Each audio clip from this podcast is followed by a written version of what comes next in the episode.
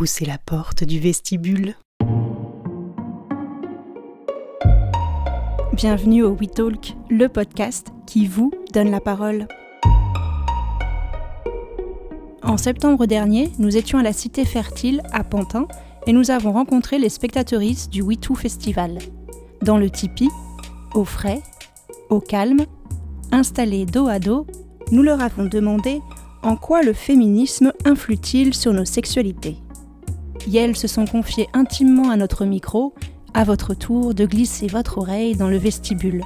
Et vous aussi, vous pouvez prendre la parole en nous écrivant contact at levestibule.org et sur nos réseaux sociaux.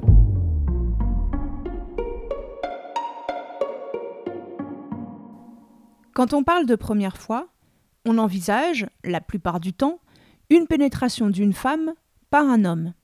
Coucou, hétéronormativité Et si on dépoussiérait cette idée reçue? Ce qui m'intéresse ici, c'est de malmener l'idée d'une sexualité qui tournerait autour du pénis, uniquement pénétrative, bref, phallocentrée. J'ai souvent entendu ces phrases-là concernant les femmes lesbiennes. Elles ont une sexualité pas terminée, elles sont encore vierges, et j'en passe. Franchement, je ne vois pas ce qu'une sexualité a de terminé ou pas, sauf à considérer que seule l'éjaculation masculine sonne la fin de la partie. Alors, Légende urbaine ou triste réalité Ne se passe-t-il donc vraiment plus rien une fois que l'homme a joui? Et les préliminaires? Ah, ce mot qu'on aura usé jusqu'à la corde. Ce que nous faisons avant la pénétration du pénis, est-ce important Essentiel Nécessaire Anecdotique? Est-ce là uniquement pour agrémenter les ébats Pour exciter un peu et, ironiquement, Passer à la chose sérieuse, à savoir la fameuse pénétration? Y a-t-il donc un avant, pendant et après pénétration? Et si on considérait qu'on sexe Tout simplement? Avec ou sans pénétration, peu importe. Alors je sais bien que pendant des siècles on nous a bourré le mou avec des phrases du type La sexualité n'est là que pour la procréation.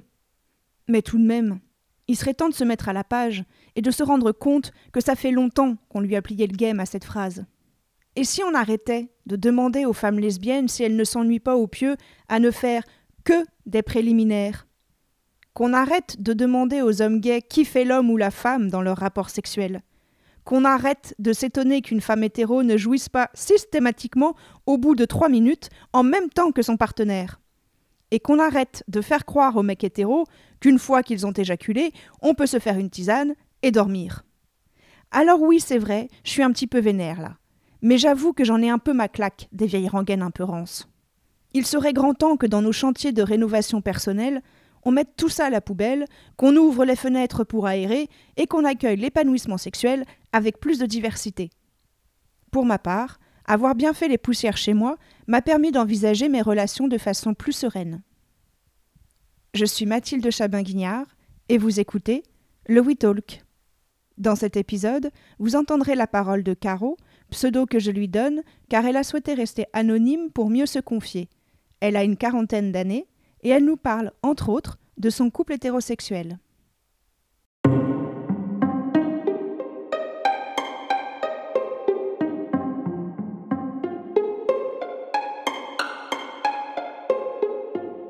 Est-ce que ton féminisme fait évoluer ta sexualité?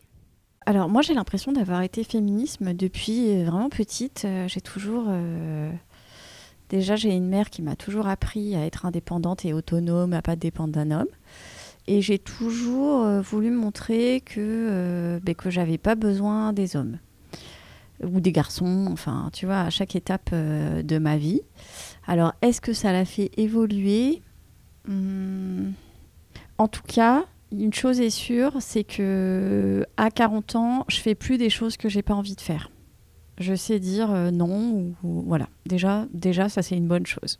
Elle m'a fait, je pense, choisir le partenaire avec qui je suis depuis euh, une dizaine d'années.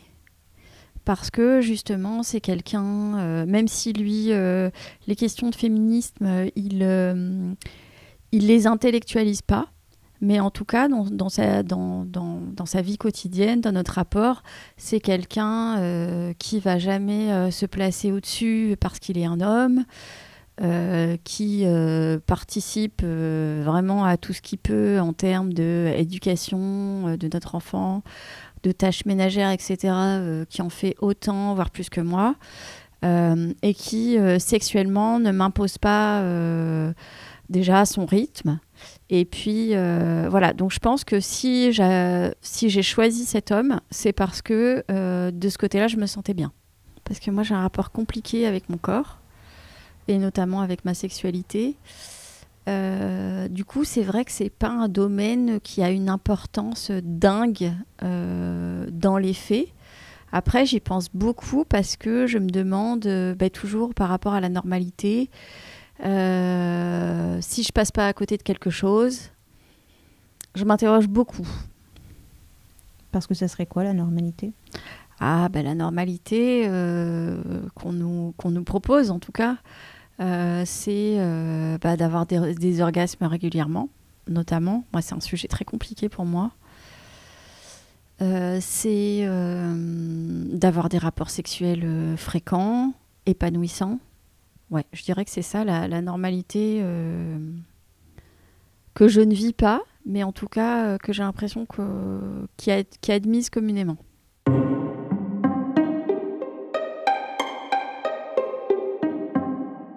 C'est quoi une sexualité féministe? Eh ben, ce serait une sexualité où on ne cherche pas euh, d'abord à satisfaire son partenaire, en tout cas si c'est un homme, euh, et qu'on cherche son propre plaisir. Donc c'est une sexualité un peu égoïste quand même. Bah tant pis. Bien sûr que il euh, y a des partenaires qu'on peut pas changer.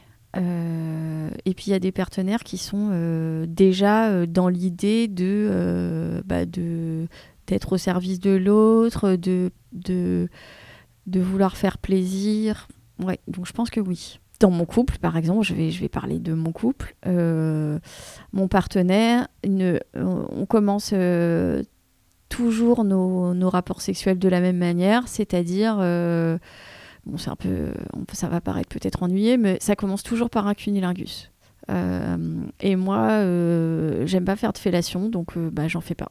Oui, on pourrait dire que c'est un peu égoïste de ma part. En même temps, bah, lui, j'ai l'impression que ça lui va aussi et que bah, il est, en fait, il est hyper content de me faire un cunilingus. Et puis parfois, ça s'arrête là parce que ça nous suffit à tous les deux.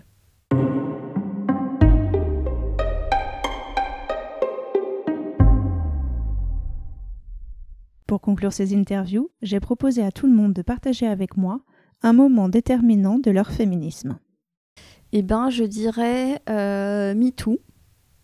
Ça a été quand même un espèce de déclic. Il y a eu, je trouve, enfin c'est évident de le dire, mais un avant-après où on pouvait parler euh, des violences qu'on avait subies et en tout cas les identifier comme des violences et non pas les mettre sous le tapis euh, en disant ah mais j'ai dû merder un peu pour que ça m'arrive ce genre de truc euh, et où ben, comme la parole de beaucoup de femmes s'est libérée en même temps euh, il y a eu un ouais un espèce de truc comme si on était autorisé à en parler ouvertement depuis ce moment-là enfin pendant cette période-là et depuis cette période-là